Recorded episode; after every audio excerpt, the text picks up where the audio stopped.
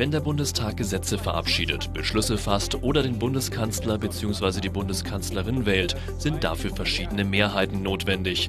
Aber welche Mehrheiten gibt es denn eigentlich?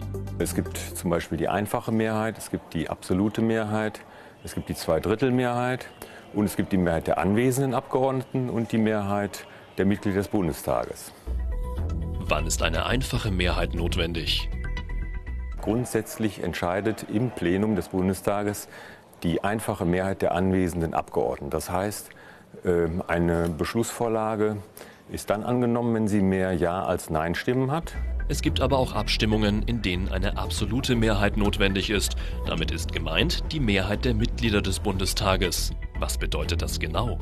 Von den 631 Abgeordneten der aktuellen Wahlperiode müssen mindestens 316 Stimmen für einen entsprechenden Vorschlag vorhanden sein.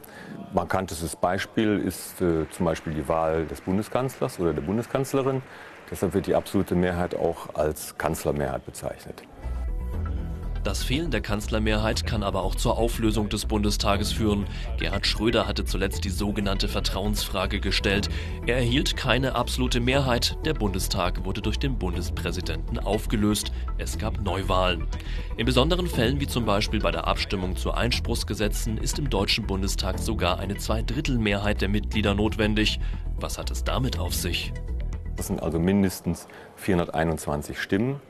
Die braucht man für die Änderung des Grundgesetzes. Äh, dazu kommt dann noch die Zweidrittelmehrheit des, des, des Bundesrates. Mehr zum Nachlesen auf www.bundestag.de.